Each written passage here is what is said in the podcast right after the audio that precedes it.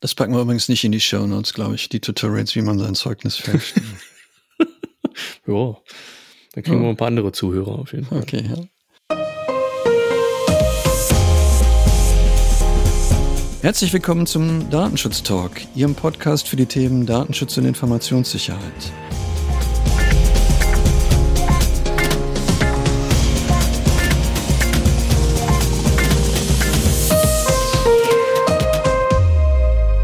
Freitag, der 25. Juni. Mein Name ist Markus Sechel und ich begrüße aus dem Urlaub zurück meinen Kollegen Gregor Wortberg. Hallo Gregor. Hi Markus, ich freue mich wieder dabei zu sein. Ich freue mich auch. Mit Laura hatte ich ja die letzten drei Wochen den einen oder anderen Podcast zu bewältigen. Ich freue mich, dass du den Staffelstab von ihr gleich übernimmst, weil Laura ja auch jetzt in den Urlaub gegangen ist. Ich wollte gerade sagen, also Staffelstab übernehmen passt ganz gut, weil ich bin jetzt die nächsten drei Wochen mit heute dann dabei und ähm, jetzt kann es wieder losgehen. Genau, super. Hast du denn was mitgebracht, damit es richtig losgehen kann für dich? Ja, natürlich, klar, sicher. Überraschenderweise habe ich auch Nachrichten mitgebracht. Ähm, Prima. Wir können auch gerne einen Monolog machen von dir, aber ich glaube, dass sich Hörerinnen und Hörer freuen sich auch über einen Wechsel. Schauen wir mal. Und wir fangen an mit dem Dienst Doctolib. Doctolib ist ein Terminvermittler, über den Nutzerinnen und Nutzer Arzt, Impf- und auch Testtermine vereinbaren können über angeschlossene Praxen und dort wurde jetzt die App getestet, die im Google Play Store abrufbar ist und downloadbar ist. Die iOS-Version der App und die Webseite sind nicht getestet worden.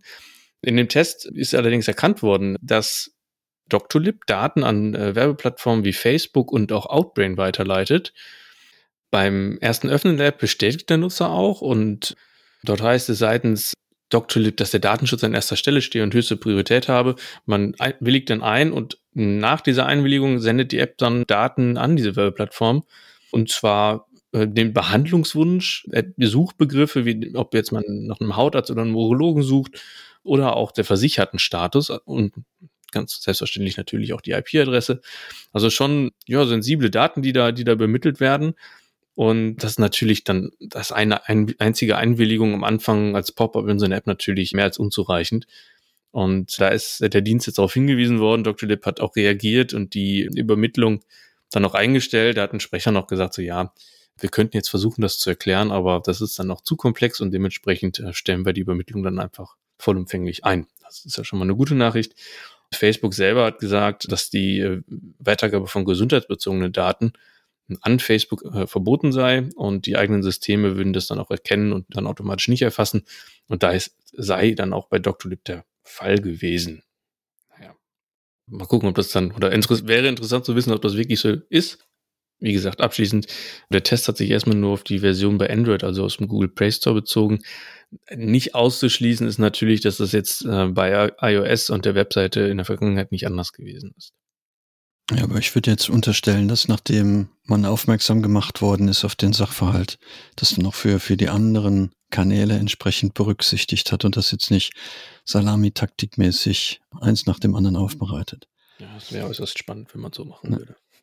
Wir hatten die, die Informationen nicht nur aus den Medien, die wir sonst immer für die Nachrichtenerfassung berücksichtigen. Hier übrigens nochmal vielen Dank auch an die Kolleginnen und Kollegen, die für uns die Informationen aufbereitet haben. Ein ehemaliger Kollege von uns hatte uns auch die, die Information geschickt, dass es hier eine Nachricht gibt und Grüße gehen raus. Christian, vielen Dank nochmal für den Hinweis. Von meiner Seite gibt es eine Nachricht, die sich in, in dem Kontext bewegt, über den wir schon länger berichtet haben. Also jeder wird sich noch an Clearview AI erinnern. Die werden ja fast in jeder Folge von uns erwähnt. Auch an die Kolleginnen und Kollegen nochmal vielen Dank für die zahlreichen Nachrichten, die wir schon machen durften. Tatsächlich hat sich der Europäische Datenschutzausschuss und auch der Europäische Datenschutzbeauftragte mit dem Thema der biometrischen Identifikation beschäftigt. Nicht zuletzt, weil es hier halt von der Europäischen Kommission auch geplante Regeln für das Thema künstliche Intelligenz in dem Kontext geht, gibt es geht ja nicht nur um, um die Videoüberwachung um, und die daraus abgeleitete Gesichtserkennung, sondern tatsächlich soll es ja noch weitere automatische Identifikationsmöglichkeiten geben. Also man kann Menschen am Gang erkennen. Natürlich kann man Menschen an Fingerabdrücken erkennen, aber auch an der Stimme und Tastenanschlägen. Alles das wäre möglich, um natürliche Personen zu identifizieren. Und wie gesagt, sowohl der Europäische Datenschutzausschuss als auch der Europäische Datenschutzbeauftragte haben festgestellt, dass wir da Regelungen brauchen, damit es halt nicht zu einer ein, zu Eingriffen in die allgemeinen Persönlichkeitsrechte kommt, die eben mit europäischem Grundverständnis und europäischem Recht nicht mehr vereinbar sind. Die Kommission hat, wie gesagt, auch einen entsprechenden Vorschlag gemacht, was das Thema biometrische Identifizierung und geplante künstliche Intelligenz angeht. Allerdings geht der Vorschlag der Kommission noch nicht ausreichend weit, weil hier soll es dann noch irgendwelche Möglichkeiten geben, zum Beispiel vom, im Rahmen von Strafverfolgung ähm, und Verhandlungen Daten zu nutzen und natürlich auch, um vermisste Kinder oder Terrorverdächtige erkennen zu können. In dem Kontext hat auch Professor Ulrich Kelmer, der ja der Bundesbeauftragte für den Datenschutz und die Informationsfreiheit ist, sich geäußert und hat schon auch tatsächlich die Europäische Kommission für den Entwurf gelobt, hat aber auch im Kontext des, der Information vom Europäischen Datenschutzausschuss und nochmal auf das Thema insgesamt hingewiesen und hat schon verlangt, dass es verboten wird, dass unter Verwendung künstlicher Intelligenz die Erkennung genutzt wird, wenn es eben darum geht, die Persönlichkeit und die Würde des Menschen zu verletzen, beziehungsweise die auch nicht zu achten. Und hier gibt es natürlich tatsächlich große Risiken für die Rechte und die Freiheit der, der betroffenen Person. Deswegen hat er auch gesagt, er möchte nicht, dass KI in einem grundrechtlichen Graubereich eingesetzt wird und setzt sich ausdrücklich für ein Verbot von KI ein, wo es einem freiheitlich-demokratischen Grundverständnis zuwiderläuft. Tatsächlich ist es so, dass wir hier einen großen gesellschaftlichen Dialog und Konsens brauchen, um festzulegen, welche Regeln wir akzeptieren ähm, und inwieweit wir uns dann solchen künstlichen Intelligenzen aussetzen lassen wollen, die eventuell die Daten dann für die Profilbildung nutzen und gegebenenfalls auch Informationen ableiten, die für uns dann als Menschen auch nachteilig werden können.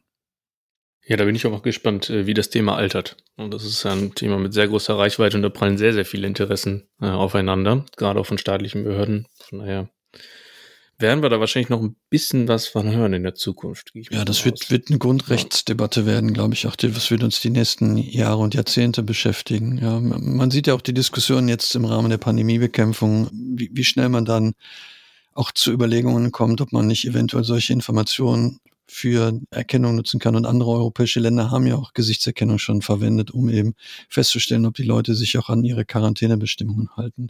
Da wird es natürlich dann ich finde für alles immer ein gutes Argument. Ja, ja äh, wir werden darüber berichten und ähm, das wird eine spannende Diskussion werden. Eine ganz spannende Entwicklung hat es jetzt auch nochmal gegeben ähm, zum Thema elektronische Patientenakte. Da hat der Sachverständigenrat für Gesundheit sich jetzt auch nochmal zu geäußert und ein Gutachten erstellt, oder mehr oder auch so ein Gutachtenkatalog, was, was gefordert wird. Und unter anderem wünschen die sich ein doppeltes Opt-out bei der elektronischen Patientenakte. Äh, bedeutet, dass die Akte von Geburt an quasi ja für jeden Bürger angelegt wird und man erst bei Volljährigkeit diese ablehnen kann. Das ist der erste Opt-out. Und das zweite Opt-out ähm, gilt dann dafür, dass man nicht möchte, dass die eigenen Daten äh, der Forschung äh, weitergegeben werden. Und das ist natürlich schon spannend. Also die Sachverständigen fordern sogar, dass diese Datensparsamkeit gar nicht so im Vordergrund stehen soll und man äh, soll sich da solidarisch zeigen und ähm, die Daten mit der Allgemeinheit teilen und dieser zur Verfügung stellen. Das soll natürlich dann auch für medizinische Daten gelten. Also es ist schon wirklich, wirklich spannend, was dann da gefordert wird und auch so ein bisschen, ja, ein bisschen weitgehend, ne? Im, im, Im Gegenzug wollen dann die Sachverständigen dann aber auch den Zugriff, also durch Leistungserbringer, durch Ärzte, ähm, stärker kontrollieren. Ein Beispiel für Missbrauch gibt es dann auch nochmal aus Estland. Da hat ein Arzt dann Gesundheitsdaten von Politikern an die Presse weitergegeben und hat jetzt in der Folge dann auch seine Approbation verloren. Also da ist von vielen Seiten viele Dinge möglich und da ist natürlich eine, eine gute Kontrolle auch wichtig der Bundesgesundheitsminister Jens Spahn hat dann auch nochmal gesagt, dass sein Ressort nach der Wahl ein eigenständiges Gesundheitsdatenschutzgesetz in Angriff nehmen würde. Da bleibt aber auch mal spannend, nochmal zu, zu beobachten, wie das dann äh, tatsächlich aussieht, weil der Herr Spahn an sich selber da auch für eine vollständige Digitalisierung der Identität eines jeden Bürgers ist. Also, dass von Steuer-ID bis zu Kassenversicherungsnummern alle Daten dann zentral abrufbar sind. Also nicht nur Gesundheitsdaten, sondern auch BAföG-Anträge für die Kinder etc. Und ähm, er sagt dann auch, er hätte es das alles schon vor der Pandemie gegeben. Dann hätte man äh, jedem Bürger auch einfach einen Gutschein äh, als QR-Code für Schutzmasken aufs Handy schicken können. Und dann hätte man sich drucken lassen müssen. Also ja, mit diesem ja. doppelten Opt-out in Kombination ebenso sehr, sehr spannend weiterhin äh, zu beobachten. Also ein bisschen erinnert mich die Diskussion an die Diskussion, die wir auch hatten im Hinblick auf die Organspende. Also auch da war ja die Überlegung, dass man sein Opt-out geben muss, wenn man nicht möchte, dass einem Organe entnommen werden. Ich, ich finde, äh, hier werden auch echt Sachen miteinander verwurstet, die meiner Meinung nach nicht verwurstet werden können. Ich möchte hier nur aus der Pressemitteilung, die wir von Heise genommen haben, zitieren und da wird Jens Spahn zitiert, der halt sagt, er möchte nicht die Wahl haben zwischen Apple und Alibaba, wer die Gesundheitsdaten digitalisiert, sagt, wir müssen es selbst machen und verweist in dem Kontext dann auf die Geschichte des 17. Juni 1953 und den Arbeit Arbeiteraufstand in der DDR. Das zu vergleichen mit der digitalen Gesundheitsakte finde ich ehrlich gesagt schon, schon interessant und ich meine auch, dass wir schon so Versuche hatten, ähm, die Daten zu digitalisieren. Ich meine, dass es mal sowas wie eine Jobcard gab, zumindest als Idee. Und was so die, die, das Zusammenführen von versicherten Daten anging, kann ich mich auch an ein Elena-Verfahren erinnern. Vielleicht der eine oder andere ältere Kollege oder die Kollegin haben auch da noch ein, ein Stichwort zu. Also das müssen wir mal gucken, ob das nachher alles so gute Systeme werden. Und das meine ich jetzt gar nicht ironisch und in Anführungszeichen, wie die Corona-Warn-App, die ja wirklich ein großartiges digitales Projekt geworden ist, was so auch die, die Erfassung von Informationen angeht und da auch die Umsetzung von datenschutzrechtlichen Anforderungen. Ich habe eine Pressemitteilung mitgebracht als nächstes von der Konferenz der unabhängigen Datenschutzaufsichtsbehörden des Bundes und der Länder, auch kurz DSK. Und die DSK weist darauf hin, dass jetzt nachdem die neuen Standardvertragsklauseln veröffentlicht worden sind und die ja jetzt dann auch in Kraft getreten sind, man als Unternehmen natürlich nicht um die Prüfung drumherum kommt.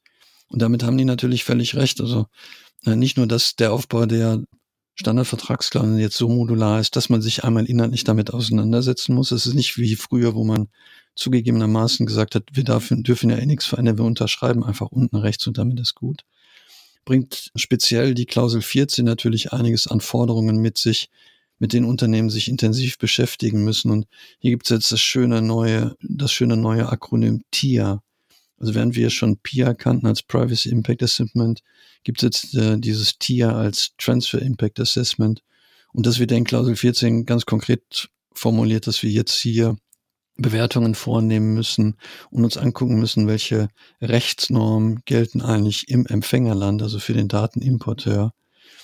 Und wir müssen das auch entsprechend dokumentieren, weil wir auch nach Klausel 14 Buchstabe D den Datenschutzaufsichtsbehörden auch dieses Transfer Impact Assessment nachweisen müssen, dass wir das durchgeführt haben und zu welchem Ergebnis wir dann noch gekommen sind. Also da, wie gesagt, die neuen Standardvertragsklassen bilden natürlich eine Rechtsgrundlage für die Übermittlung in unsichere Drittstaaten. Aber man muss sich damit auch intensiv auseinandersetzen. Ich glaube, das ist ganz, ganz wichtig, da nochmal reinzugucken und sich wirklich inhaltlich mit den einzelnen Klauseln zu beschäftigen. Ganz anderes Thema. Wir kommen nochmal zum Thema Digitalisierung in meiner nächsten Nachricht. Die Digitalisierung kommt auch in den Schulen an. Man mag es kaum glauben. Und zwar sollen jetzt bald auch deutschlandweit digitale Schulzeugnisse möglich gemacht werden. Äh, da gibt es jetzt erstmal so einen Testbetrieb in Nordrhein-Westfalen, Berlin und äh, Rheinland-Pfalz, der in diesem Sommer startet. Entwickelt wird dieses digitale Zeugnis von einem Zusammenschluss öffentlicher IT-Dienstleister und der Bundesdruckerei. Der Hintergrund ist erstmal folgender. Das Online-Zugangsgesetz äh, des Bundes wird ja gefordert, dass alle Leistungen für Bürgerinnen und Bürger bis Ende 2022 digital bereitgestellt werden. Und äh, darunter fällt halt auch der Bereich Bildung. Und man sei da sehr zuversichtlich, dass es eine gute Lösung wird, weil man bisher auch nur positiv, äh, positives Feedback erhalten hat und das äh, Feedback auch dementsprechend groß sei, sagte ein Projektverantwortlicher der Bundesdruckerei, ähm, da auch diese digitale Variante sehr unkompliziert, fälschungssicher und datenschutzkonform sei. Man ist natürlich auch ein bisschen aus der Zeit gefallen. Ne? Wenn man sich auf dem Jobmarkt für irgendeine Stelle bewirbt, braucht man eine eingescannte Version oder digitale Version des, des Papierzeugnisses was natürlich auch schon ähm, zur Fälschung einlädt. Auf YouTube gibt's da auch äh, verschiedene Tutorials, äh, wie man denn am besten seine Noten auch fälschen könnte. Also von daher, die Entwicklung ist auch überfällig und bis Ende 2022 ist es dann soweit. Lass uns überraschen. Das packen wir übrigens nicht in die Show Notes, glaube ich, die Tutorials, wie man sein Zeugnis fälscht. ja, da kriegen ja. wir ein paar andere Zuhörer auf jeden Fall. Okay, ja. Ein irisches Unternehmen beruft sich auf den Datenschutz. Eine Neuigkeit. Ja, und es ist nicht Facebook, es ist Airbnb, die sich tatsächlich auf das irische Datenschutzrecht berufen haben, und zwar in einer Verhandlung, die sie geführt hat mit dem Verwaltungsgericht oder die vor dem Verwaltungsgericht in Berlin geführt worden ist. Airbnb sollte in Berlin Informationen über private Vermieter rausgeben und ähm, Airbnb hat gesagt, das können sie gar nicht tun, weil es ja gegen das informationelle Selbstbestimmungsrecht und gegen auch tatsächlich Regelungen aus dem irischen Datenschutzrecht verstoßen würde. Das Verwaltungsgericht Berlin hat jetzt klargestellt, dass es natürlich hier datenschutzrechtliche Aspekte gibt, die es zu berücksichtigen gilt und dass auch in das Grundrecht auf informationelle Selbstbestimmung eingegriffen wird. Der Eingriff aber verhältnismäßig ist. Also natürlich wissen wir alle, dass es nicht absolut ist, also Datenschutzrecht und insbesondere das Recht auf informationelle Selbstbestimmung ist ja seit der Entscheidung des Bundesverfassungsgerichts im Jahre 1983 eben ganz deutlich geworden, dass es nicht, nicht uneingeschränkt gelten kann. Und genau hier hat das Berliner Gericht gesagt, dass hier Einschränkungen auch vorgenommen werden können und hat auch nochmal darauf hingewiesen, dass sich Airbnb natürlich nicht auf das irische Datenschutzrecht berufen könne, weil das Herkunftslandprinzip eben nicht angewendet werden kann was ja eh seit der Einführung des, der Datenschutzgrundverordnung nicht mehr gilt, sondern da gilt ja dann eher eh europäisches Datenschutzrecht. Also wichtig hier, dass tatsächlich im Rahmen dieser Verhältnismäßigkeit auch Airbnb Informationen herausgeben muss, die zwar auch nicht ähm, Einzelfälle sind, aber durch die Bündelung der Einzelfälle Informationen über Unterkünfte und Vermieter herausgeben muss. Also tatsächlich ist es so, dass äh, in sieben Berliner Bezirken äh, die Summe ähm, sich auf 3,4 Millionen Euro äh, bezogen hat, die dann an Bußgeldern verhängt worden sind. Also hier tatsächlich schon eine ganze Menge von Vermietern scheinbar Wohnungen vermietet haben, obwohl sie das in dem Kontext gar nicht gedurft haben. Ja, auch mal Neuigkeiten aus Irland, ne? Die gehören auch dazu. Eine Neuigkeit von einem Unternehmen, was auch gerne mal in Irland sitzt, ist ja Google und da gibt's dann auch Neuigkeiten für Googles Ersatz für den Einsatz von Drittarbeiter-Cookies. War ja angekündigt, dass es eigentlich bis zum Jahr 2022 dann möglich sein soll oder dass diese halt äh, bereits äh, blockiert werden, wie es bei anderen Diensten ja auch schon der Fall ist, dass diese Drittarbeiter-Cookies blockiert werden. Hintergrund ist das Feedback aus der äh, Web-Community, wenn man so möchte. Und zwar, dass gerade Googles neue Technologie es auch möglich mache, Menschen dann doch einzeln zu identifizieren, was durch die von Google angedachten Gruppen eigentlich nicht möglich und ausgeschlossen werden sollte. Jetzt bezieht man sich so darauf und sagt, okay, der Dialog ist uns wichtig und ähm, der Entwicklungsprozess sei auch noch nicht abgeschlossen und man nehme da das Feedback sehr ernst. Bis zur Einführung des Dienstes oder ähm, der Alternative Ende 2023 sagt Google, werde man natürlich auch weiterhin alle Maßnahmen ergreifen zum Schutz der Nutzer, wie zum Beispiel gegen verdecktes äh, Tracking durch Fingerprinting, ja, und man werde da weiter in der Kommunikation bleiben und da alles daran setzen, da eine, eine gute Alternative auch zu finden. Ich bin immer noch überrascht, wie, wie lange das dauert, bis man am Ende bei Google auch festgestellt hat, dass das Ausspielen von personalisierter Werbung letztendlich auf personenbezogene Daten hinausläuft. Ich bin gespannt, wie man das wirklich ohne, ohne eine Einwilligung am Ende hinbekommen will, auch insbesondere vor deren europäischen Regelungen, die da gelten. Aber ich, ich, ich bin ja lernfähig. Also ich lasse mich da gerne überraschen. lernfähig ist vielleicht auch die, das Stockholmer Nahverkehrs oder die Stockholmer Nahverkehrsgesellschaft. Zumindest hat die schwedische Datenschutzaufsichtsbehörde mit dem Bußgeld von 1,5 Millionen Euro dazu beigetragen, die Lernfähigkeit und die Lernwilligkeit zu erhöhen. Hier war es so, dass das Stockholmer Unternehmen die Fahrkartenkontrolleure mit Körperkameras, also Bodycams, wie wir Neudeutsch ja auch sagen, ausgestattet hat. Und diese Bodycams haben halt während der Fahrausweiskontrolle die Daten eine Minute aufgezeichnet und wenn der Kontrolleur dann die Speichertaste nicht bestätigt hat, wurden die gelöscht. Allerdings hat die Aufsichtsbehörde dann auch tatsächlich festgestellt, dass das natürlich ein Eingriff in die Persönlichkeitsrechte darstellt. Ähm, zum einen, weil die Aufzeichnungsdauer zu groß gewesen ist. Also hier hat die Aufsicht dann 15 Sekunden vorgeschlagen als Speicherdauer. Was aber auch nicht funktioniert hat, ist halt die Zwecke zu erreichen, die man damit ursprünglich wohl beabsichtigt hatte, also bedrohliche Situationen zu verhindern, Vorfälle zu dokumentieren und sicherzustellen, dass die richtige Person mit dem Bußgeld belegt wird, wenn sie ohne gültigen Fahrausweis im Verkehrsmittel unterwegs gewesen ist, also, dass er nach Aus Auffassung der schwedischen Aufsichtsbehörde dann eben nicht zu dem Zweck geführt, insbesondere weil halt die Aufzeichnung halt wirklich unverhältnismäßig umfangreich gewesen ist. Man kann sich vorstellen, dass alle Personen in dem Fahrzeug von der Aufzeichnung erfasst worden sind. Und nicht nur Bildaufzeichnungen haben stattgefunden, sondern auch Tonaufzeichnungen. Das war auch ein Punkt, den die Aufsichtsbehörde dann beanstandet hat. Neben natürlich der Tatsache, dass die Betroffenen gar nicht ausreichend gut über die betroffenen Rechte informiert worden sind, wie man das auch richtig macht im Kontext von Artikel 13 in diesem Zusammenhang, weiß ich gar nicht, ob der Vorausweiskontrolleur dann auf der Brust unter der Bodycam noch die Informationspflicht nach Artikel 13 abgemeldet hat oder so. Um, ähm, weil es gilt ja nicht für jeden, jedes Fahrzeug, sondern es ist ja eine Situation, die dann erst entsteht, wenn ein Vorausweisprüfer in das Fahrzeug einsteigt. Wenn es da kreative Ideen gibt, können wir da gerne auch im, im Chat oder bei Twitter uns noch zu austauschen. Zu. Es gibt auch diese laufenden Werbebanden, die vorne und hinten so ein Plakat ah. umgeschnallt haben. Ja, genau. Das ist ja. eine ganz Gibt es auch umsetzbare Lösung. Ja. Genau, Akrobaten, die das da mit Pfeilen machen, die dann, um Aufmerksamkeit zu erregen. Vielleicht wäre das ja, ja Vielleicht noch könnte einer hinter dem herlaufen oder so, ja, dem genau. Kontrolleur. Ja. Schafft man Arbeitsplätze mit. Hm. Das ist richtig. Also so kann Datenschutz halt Arbeitsplätze schaffen. Perfekt. Ja, Markus, ich bin schon am Ende mit meinen Nachrichten. ja, ich ähm, sowieso schon. Also. Du sowieso schon. Ja. Dann möchten wir das äh, traditionell so machen, dass wir am Ende auch noch mal einen kleinen Lesetipp mitgeben. Und äh, es ist ja kürzlich das TTDSG äh, beschlossen worden, was dann ja ab dem 1.12. diesen Jahres dann auch Gültigkeit hat.